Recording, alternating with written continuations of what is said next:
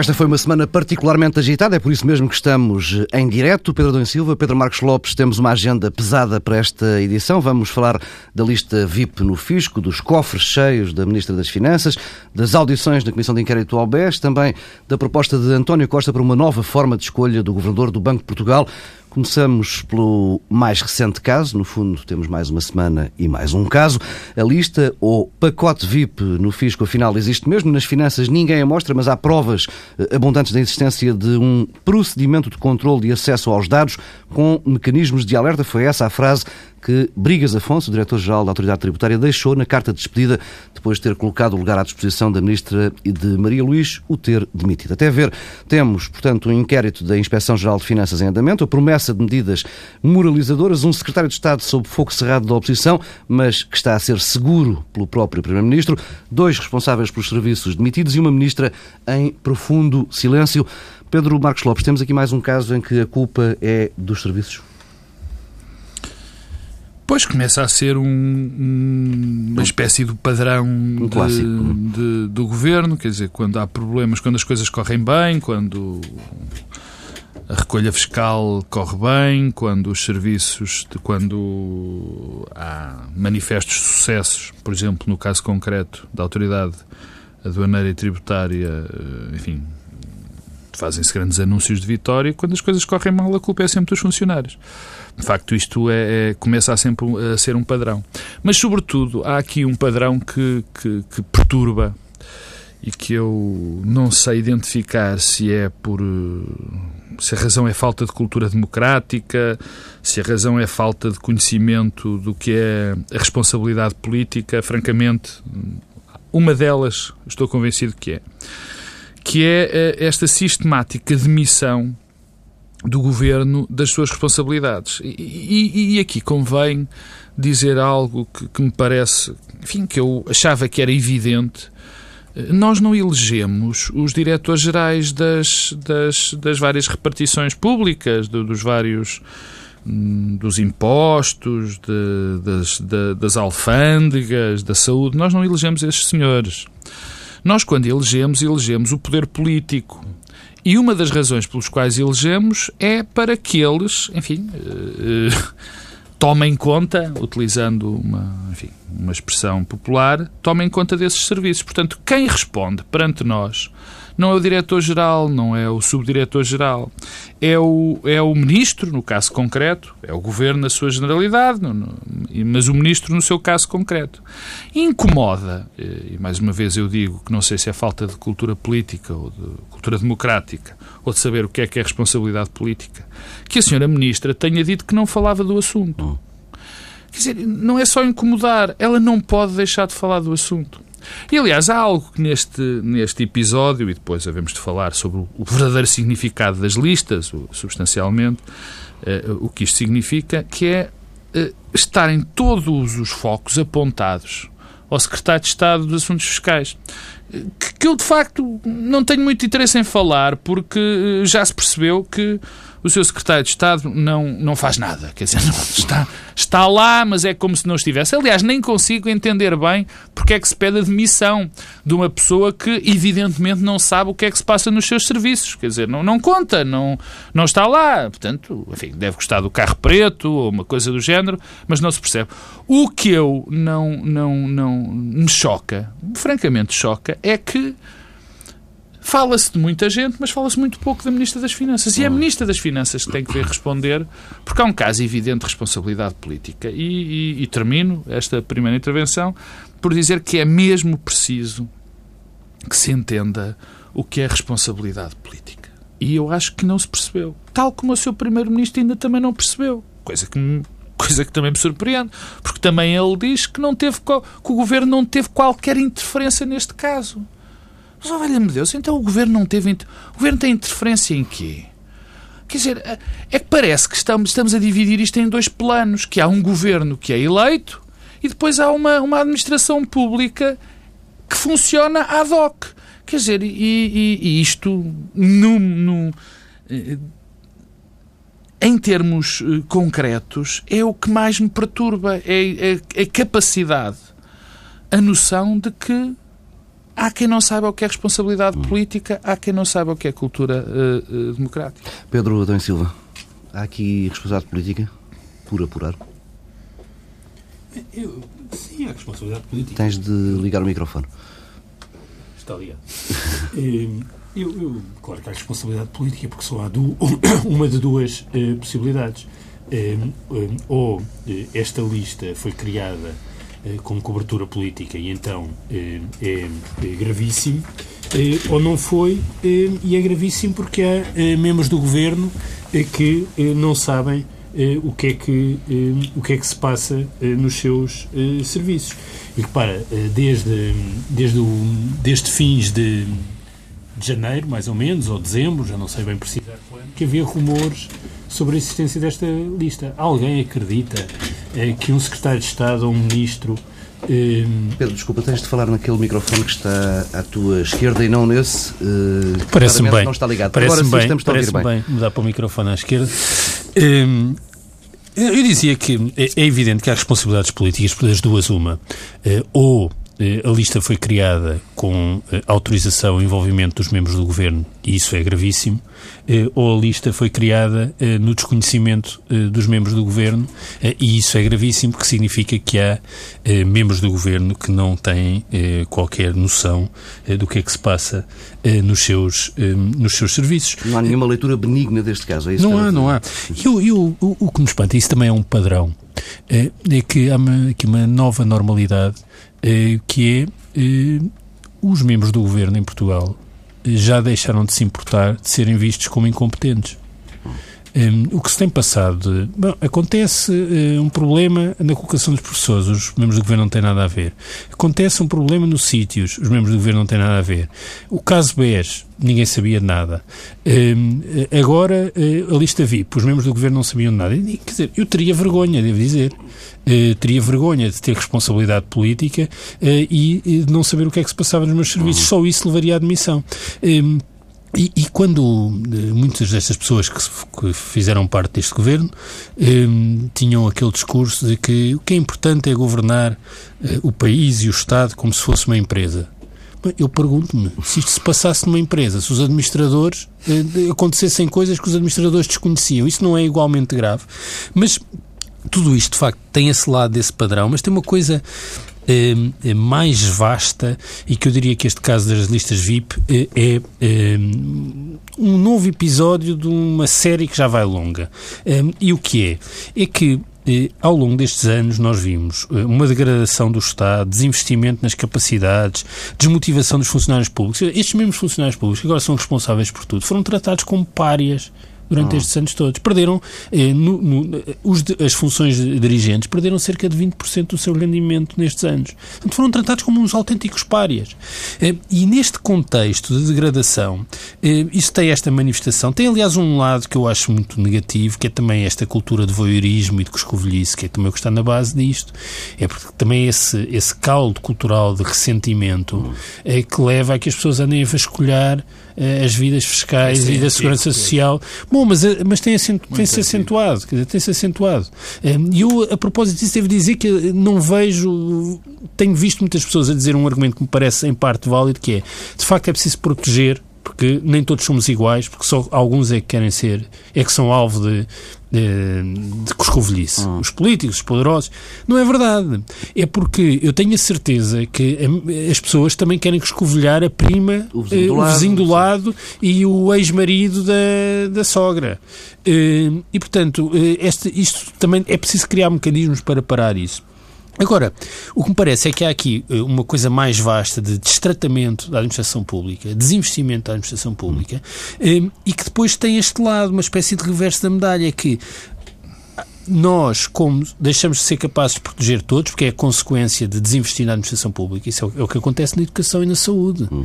ou na, na, segurança social. Quando deixamos de proteger todos, o que é que criamos? Criamos ao lado mecanismos para continuar a proteger alguns na, na educação e na saúde, o que é a privatização? Alguns continuam a ser protegidos. No, no, sistema fiscal, como é mais difícil de privatizar, no fundo estamos aqui a criar mecanismos para compensar a incapacidade de proteger todos. É no fundo isso que, é nisso que se, que se trata.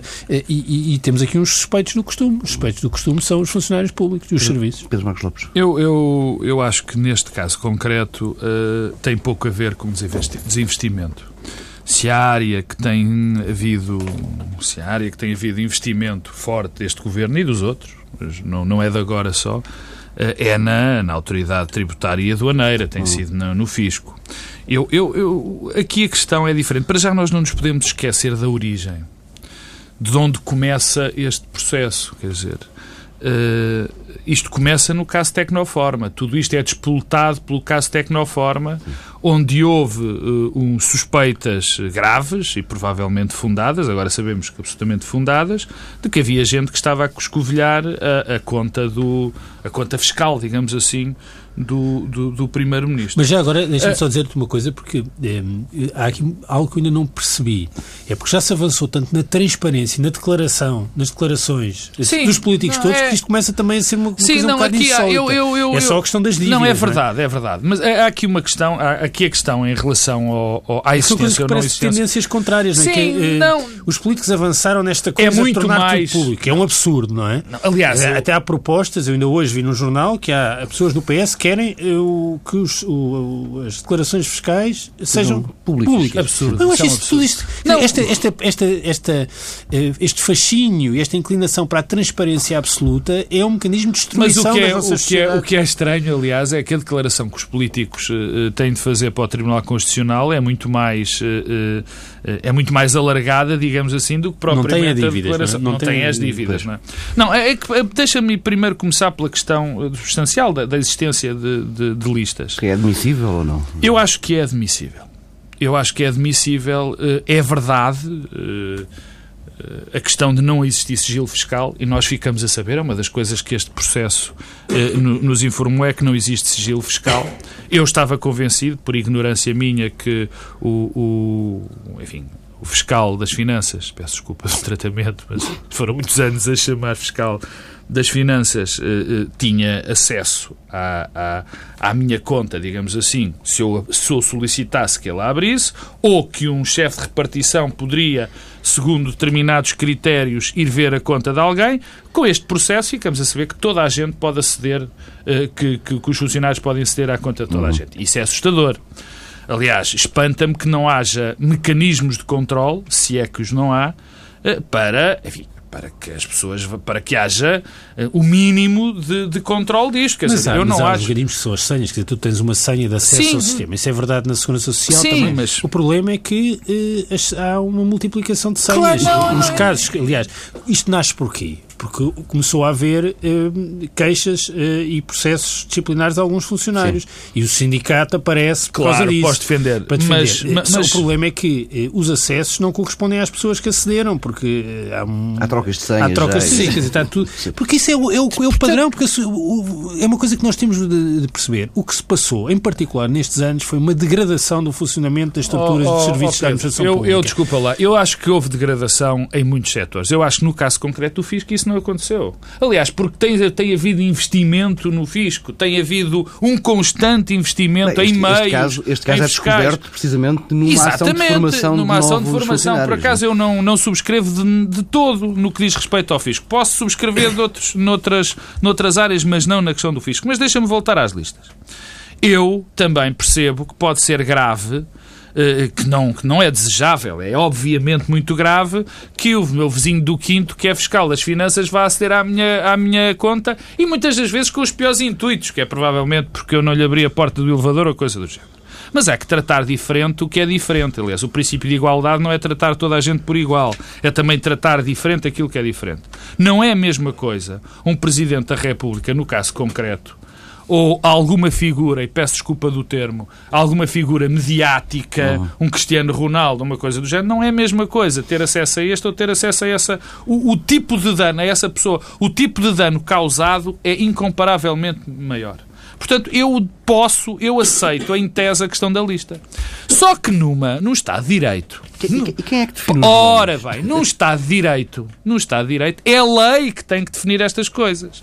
Quer dizer, o que é mais chocante e gera todas as arbitrariedades possíveis e imaginárias é nós podermos, é nós podermos pensar que um fiscal, que um diretor-geral, que um subdiretor ou que um secretário de Estado ou um próprio ministro defina os critérios por si mesmo. Isso é que é impensável. Isso é que é impensável. Quer dizer, nós não podemos imaginar que um poder destes seja entregue a alguém que não seja o povo. Quer dizer, a questão de fazer essa lei tem que haver critérios para isso. Portanto, em tese, eu acho que isso é defensável. Em tese, eu acho que é defensável. Mas há aqui um, um, umas, umas variáveis que. que não que consigo me... perceber depois que critérios seriam esses que permitiriam não, oh Pedro, oh Pedro, Cristiano Ronaldo coexistir Pedro, com pois não sei, Pedro, oh, mas eu, com... eu não sei, mas vou-te ajudar. Eu não sei, mas vou-te ajudar. Uh, vou ajudar-te a ti e ajudar-me a mim. Os bancos de há muito tempo que têm uma categoria. Alguns bancos têm uma categoria que se chama. O Cristiano Ronaldo não entraria nessa. Chamava-se os PEPs. São as pessoas envolvidas politicamente. Há vários uhum. bancos que têm isso. Até portugueses. Fazem essas listas. Eu não estou a dizer que isso tem que ser transposto para o Estado. Transposto para, para, uhum. para, para, para o Estado. O que eu digo é que há possibilidades de fazer essas listas. Possibilidades deve haver. Agora, tem é de ser uma lei geral e abstrata, como só... todas as leis têm de ser. Deixa... Deixa-me deixa só, Pedro, desculpa lá, Muito porque rápido. tem a ver com o facto ainda de, de, de, deste processo, eh, do que aconteceu neste processo. Quer dizer, há um ponto, há um ponto que me parece uh, uh, absolutamente uh, vital. E eu, nesse aspecto, tendo a concordar em parte com o que o Pedro diz em termos da degradação dos serviços, mas não é dos serviços neles próprios. É na degradação da ligação entre o governo, entre os eleitos, e, e as várias máquinas, a fiscal, a da saúde, a, a, a da educação. É nesse ponto. E esse ponto, e isso é degradado não no caso concreto, por exemplo, repito, da autoridade fiscal e tributária, onde houve muito investimento, como por exemplo também houve na justiça, quer dizer, nunca se investiu tanto na justiça. Mas quando acontecem fenómenos dentro da administração, dentro do, da administração pública, quando há uma sistemática responsabilização dos problemas pelo para os funcionários públicos e desresponsabilização aos, pelos políticos, isto gera um clima de desconfiança que é evidente.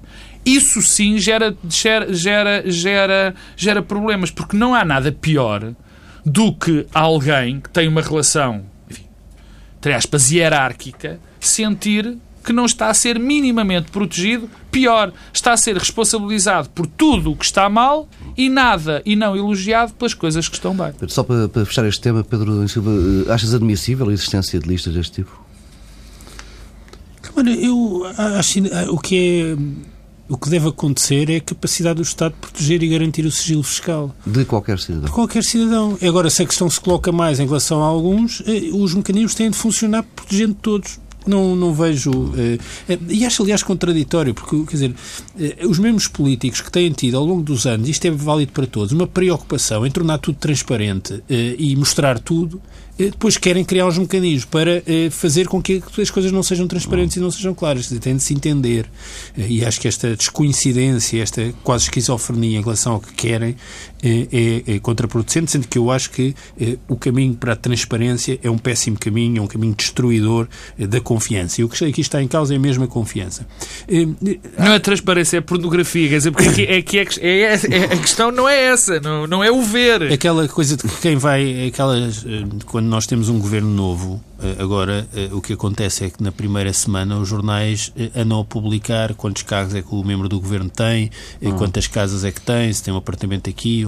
Para quê, exatamente? Isso é para quê? é, é, certamente para afastar as pessoas da vida política. Certamente não, não consigo perceber quem é que tem disponibilidade para ver a sua vida devassada, porque começamos a entrar na devassa. Isto, de facto, cria o contexto para aqueles que têm claro. problemas é que estão interessados, porque quem tem uma vida clara, transparente, não quer participar. Eh, mas eh, eh, eu acho importante, quer dizer, o tema aqui, desculpa, não é saber se deve ou não existir uma lista. Uhum. É mesmo o problema político que foi criado. É. Não, não vale a pena termos ilusões contra isso. Nós podemos ter a discussão sobre a lista. Não sei bem como é que é possível criar a lista, que critérios é que possam estar presentes, que inscrevam a desigualdade no tratamento dos cidadãos Isso é uma questão. Outra questão é a questão política. E a questão política tem dois ou três aspectos muito importantes. Primeiro, incompetência. Quer dizer, os membros do governo em Portugal perderam a vergonha e não se importam de dizer sim, eu sou incompetente. É isso que nos é dito. É-nos dito pela Ministra das Finanças quando diz que não tem nada a ver com o assunto, com o Secretário de Estado Paulo Núncio, que, que diz que não tem nada a ver com o assunto, que não existia, depois já existia, depois afinal faz sentido existir, eh, e que não sabe o que é que se passa nos serviços. Esse problema de incompetência eh, e a, a, assumir a incompetência é de facto uma transformação. Imaginemos há 10 ou 15 anos o que seria e o que estaríamos aqui a discutir todas as semanas se todas as semanas houvesse um membro do governo que dissesse sim, sou incompetente e incapaz de eh, eh, gerir o Ministério que, que, que, sou responsável político eh, e não sei o que é que lá se passa. É que, é que isto, esta transformação ocorreu. Uhum.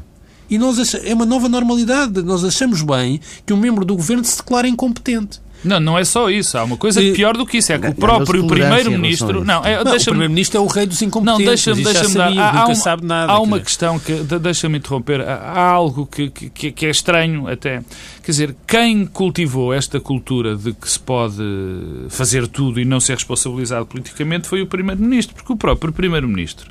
Eu lembro-me no episódio Nuno Crato em que Nuno Crato achava que não tinha condições políticas para, para permanecer, que era o responsável por aquilo. Quer dizer, quem mais pressão fez sempre para, nestas circunstâncias, o, os ministros ficarem foi o Primeiro-Ministro. Aliás, Mas, aparentemente isso, Miguel Macedo. Isso ating, exatamente. Isso atingiu um nível brutal com Miguel Macedo, porque Miguel Macedo foi forçado a ficar e foi e disse que não ficava porque não se sentia, porque era responsável político por Mas aquilo. Esse, esse... Eu lembro-me de episódios, desculpa, eu, eu, eu, lembro, há um episódio que me ocorre sempre, que é o máximo, é um máximo exemplo, enfim, com e bom, que foi o de Jorge Coelho. Quer dizer, ninguém me vai dizer que acredita que Jorge Coelho andou a ver a ponte entre os rios a ver se ela estava boa ou não estava boa. Ou que sabia que existia a ponte. Sabia que existia é, é, é provável rios, que o é? ministro não saiba que exista sequer aquela ponte, não é? Pode acontecer. Bem, não sabia de certeza, coitado, uh, o ministro soubesse todas as pontes. Mas uh, esse lado da incompetência que tem uma outra face, que é os suspeitos do costume. Dizer, o governo que mais destratou a administração pública, que descapitalizou eh, o Estado eh, nas várias áreas, eh, que eh, trata os funcionários públicos como párias. A primeira coisa que faz sempre que há problemas é dizer os suspeitos são estes senhores aqui. Eu acho isso uma coisa intolerável. É. E não sei como é que a administração consegue funcionar e operar. É que isto tem depois um efeito. É que. Coisa que nós sentimos todos os dias é quando temos de tratar de alguma coisa com os serviços. É essa falta Quem tenha ido recentemente a uma loja do cidadão ou qualquer serviço de front office da administração pública, quer dizer, quando compara com o que era o, o atendimento há uns anos, não tem rigorosamente nada a ver. Eh, e isso são tudo sintomas de um mal eh, mais vasto. Isso degrada a confiança e a relação de confiança dos cidadãos. E depois há uma coisa quando o Primeiro-Ministro diz que nunca tem nada a ver com nada, é que, na verdade, a interferência do Governo tem aqui um âmbito mais vasto. Eh, e o âmbito mais vasto é que é mesmo o objetivo é degradar o Estado. Não tínhamos ilusões. Eu, quanto a isso, não tenho ilusão nenhuma, nem alimento ilusão. O grande propósito político deste Governo foi deslegitimar e degradar a, a administração pública e os serviços públicos. E está a ser eficaz. Porque se as coisas não funcionam, ninguém está disponível para defender o que não funciona. E o que aconteceu ao longo destes anos foi mostrar que o Estado não funciona na saúde, não funciona na justiça, não funciona quando se vai tirar um cartão de cidadão, não funciona na garantia do sigilo fiscal. Quer dizer, é, um, é um, uma espécie de, de, de, de degradação de todas as áreas. E isso foi conseguido. Isso foi conseguido. E quando isso acontece é mais fácil esvaziar o Estado. E o Estado, desculpem, e a administração pública e os serviços públicos são a melhor forma de nos proteger a todos. Um ponto final. Temos mesmo de avançar. Mas um ponto final que é muito importante. Eh, e que, aliás, ajuda a explicar também a forma como tem sido defendido o Secretário de Estado eh, e até o silêncio pactuante eh, da Ministra Maria Luísa Albuquerque. É quando é que isto surgiu. É que o timing é importante. É que esta questão não surge porque o Paulo Tavares ou Pedro Marcos Lopes andavam a ser vasculhados nas suas declarações fiscais Sim. pelos vizinhos. Não, não, não. Isto surgiu num momento muito preciso. Caso Tecnoforma. Caso Tecnoforma. O secretário de Estado é um secretário de Estado do CDS e tem sido dito: bom, isto aqui é uma coisa, mais uma vez, um problema de CDS e o PSD. Não, não. Se calhar estamos perante o cimento da coligação. Se calhar a coligação mantém-se por causa deste tema. Agora, porque é um secretário de Estado do CDS que, eh, ativa ou passivamente, compactua com um mecanismo que visou apenas, na altura, é proteger o Primeiro-Ministro. Quer dizer, ah, isto não, não, não, não, não, não vale a pena estarmos aqui com grandes discussões metateóricas sobre se deve haver lista ou não, como é que se... O problema é caso tecnoforma. Deixa Vamos... deixa, há só um ponto que eu dizer, porque o Pedro, na minha opinião, entusiasma-se muito numa coisa que eu, que eu não, que eu não concordo de maneira nenhuma. De facto, houve uma degradação, e já aqui, enfim, até na minha anterior uh, uh, intervenção o disse, há uma degradação dos, dos, dos serviços públicos. Isso parece-me evidente. Particularmente a que surge pela falta de confiança que estabeleceu entre os próprios serviços e o Governo. Deixa-me adivinhar, mas Agora, não surge de um plano elaborado. Não, não surge de plano okay. elaborado Temos nenhum. mesmo de avançar. Não, não, mas deixa-me... É mesmo o único plano que este não, não, não houve plano elaborado, porque, aliás, muitas das pessoas que estão até no Governo, mesmo ministros, são pessoas que têm provas dadas de que não, não pactuariam com coisas dessas. Um deles é Paulo Macedo, por amor de Deus, quer dizer, não, nem isso está em causa. O que há é, de facto, uma coisa que eu venho aqui a dizer desde o primeiro dia Muita incompetência. Vamos... Muita incompetência e muito desconhecimento. Deixa-me só terminar com esta frase. Muita, muita incompetência e muito, muita falta de cultura democrática e muita falta de conhecimento da maneira como a máquina do Estado funciona. Vamos avançando, já aqui falámos do silêncio de Maria Luísa Albuquerque, não quer dizer que a Ministra das Finanças não tenha falado ao longo da semana. Na quarta-feira, Maria Luísa Albuquerque esteve numa iniciativa do PSD em Pombal e perante uma plateia de jovens eh, lançou um otimista... Não, era da JSD. não, não, não, não, era uma iniciativa do PSD, mas com muitos jovens na, na plateia, eh, onde a Ministra lançou um otimista multipliquem-se eh, e depois percebeu-se de onde é que vinha, percebeu-se onde é que vinha esta confiança, este apelo à natalidade, eh, quando Maria Luísa Albuquerque revelou este dado. Temos cofres cheios para poder dizer tranquilamente se alguma coisa acontecer à nossa volta que perturbe o funcionamento do mercado, nós podemos estar tranquilamente, durante um período prolongado, sem precisar de ir ao mercado, satisfazendo todos os nossos compromissos, pagando salários, pagando pensões, fazendo os reembolsos da dívida, mantendo tudo a funcionar sem perturbação.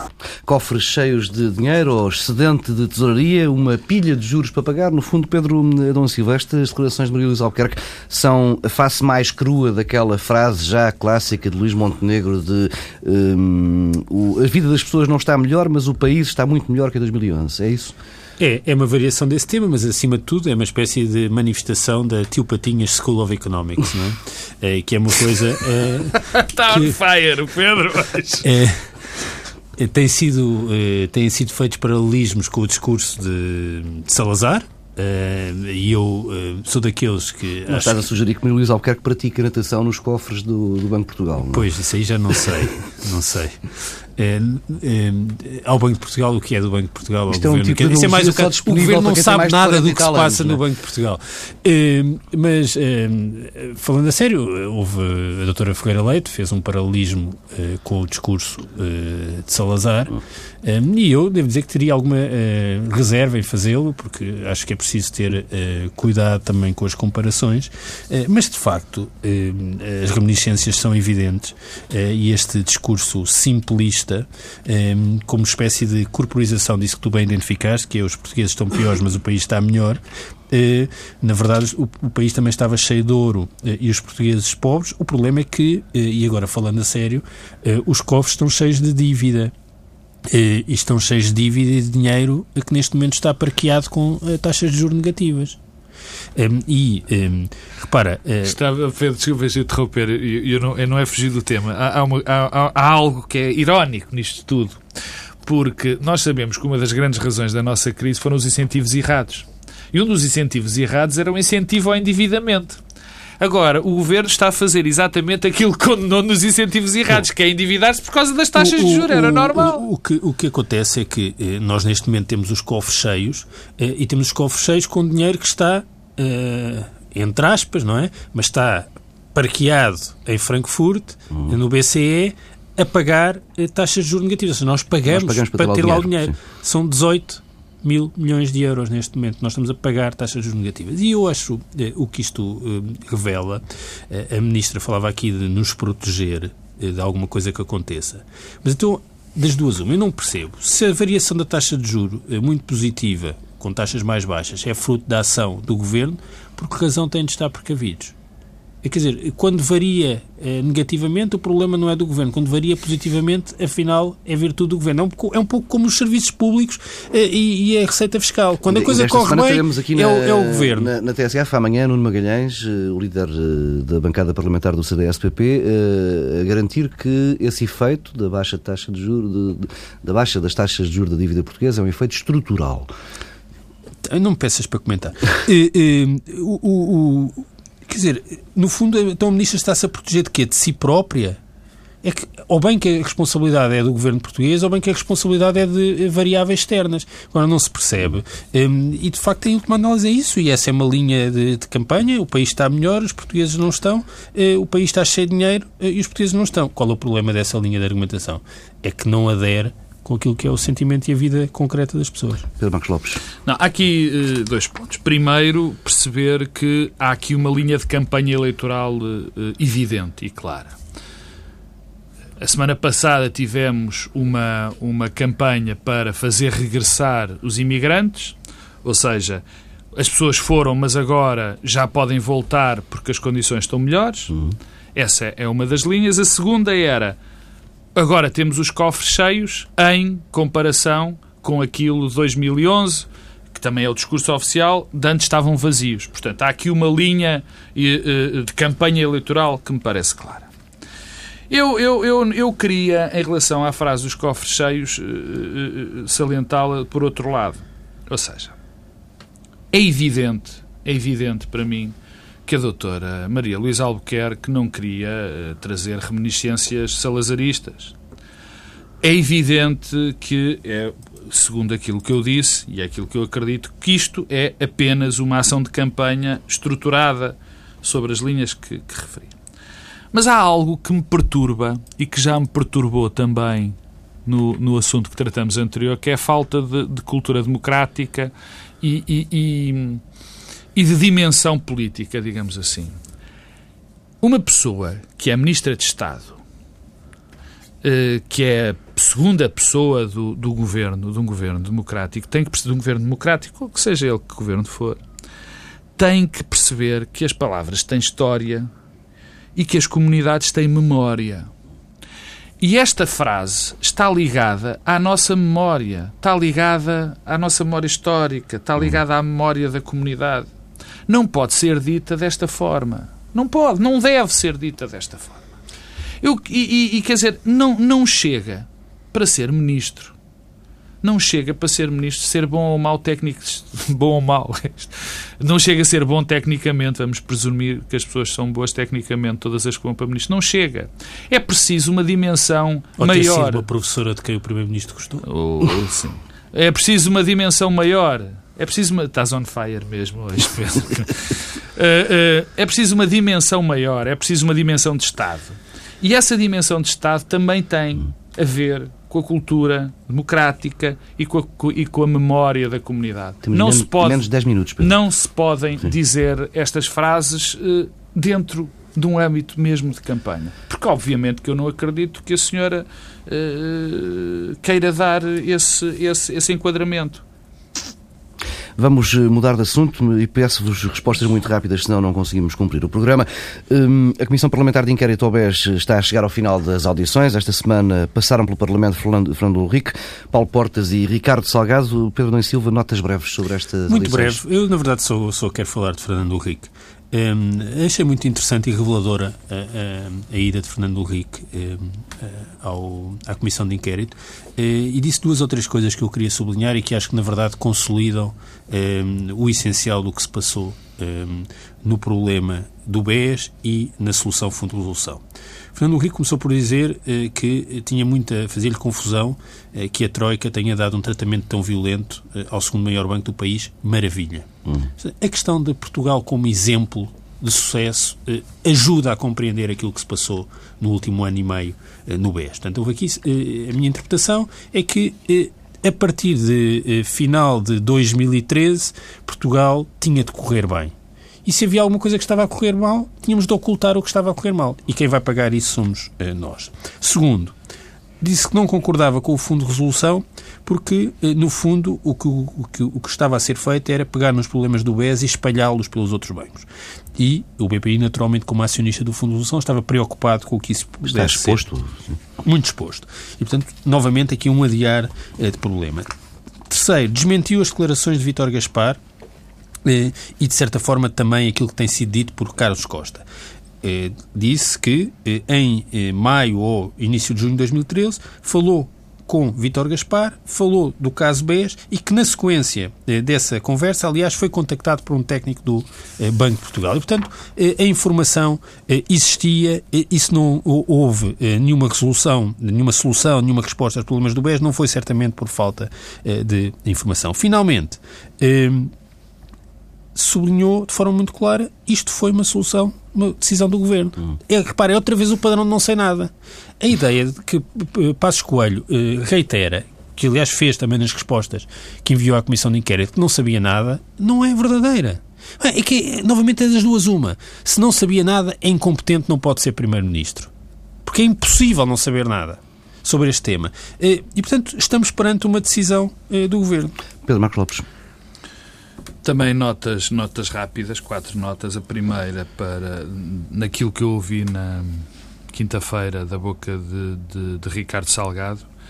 Eh, enfim, além das dúvidas todas de, do que foi a gestão do Grupo Espírito Santo nos últimos anos, há algo que eu gostava muito de ver respondido, que eu espero que Carlos Costa eh, nos esclareça. Porque, a serem verdade as frases de Ricardo, de Ricardo Salgado sobre uma solução que estava pronta ou outra solução que não estava pronta e de Carlos Costa a ter negado e admitido e voltado a negar, é algo que eu quero ver o, o, o, o Governador do Banco de Portugal hum.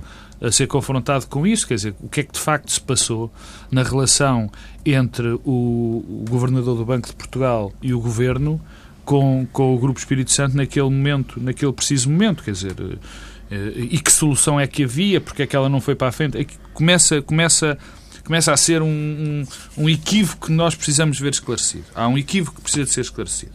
Depois, também com o Lerich, eh, eu acho que o Lerich não nos deu novidade rigorosamente nenhuma, francamente. Não, não, não. Aliás, não percebo sequer a, a Celeuma que deu que deu este, eh, estas declarações do Richo. Dizer, o Richo avisou Vítor Gaspar que havia problema. Bom, nós há poucos meses, há muito pouco tempo, ficamos a saber que Cavaco sabia não, mas que o primeiro... Lá, é que Vítor Gaspar disse é, há uma semana que tinha saído pelos jornais. Oh, oh Pedro, está bem.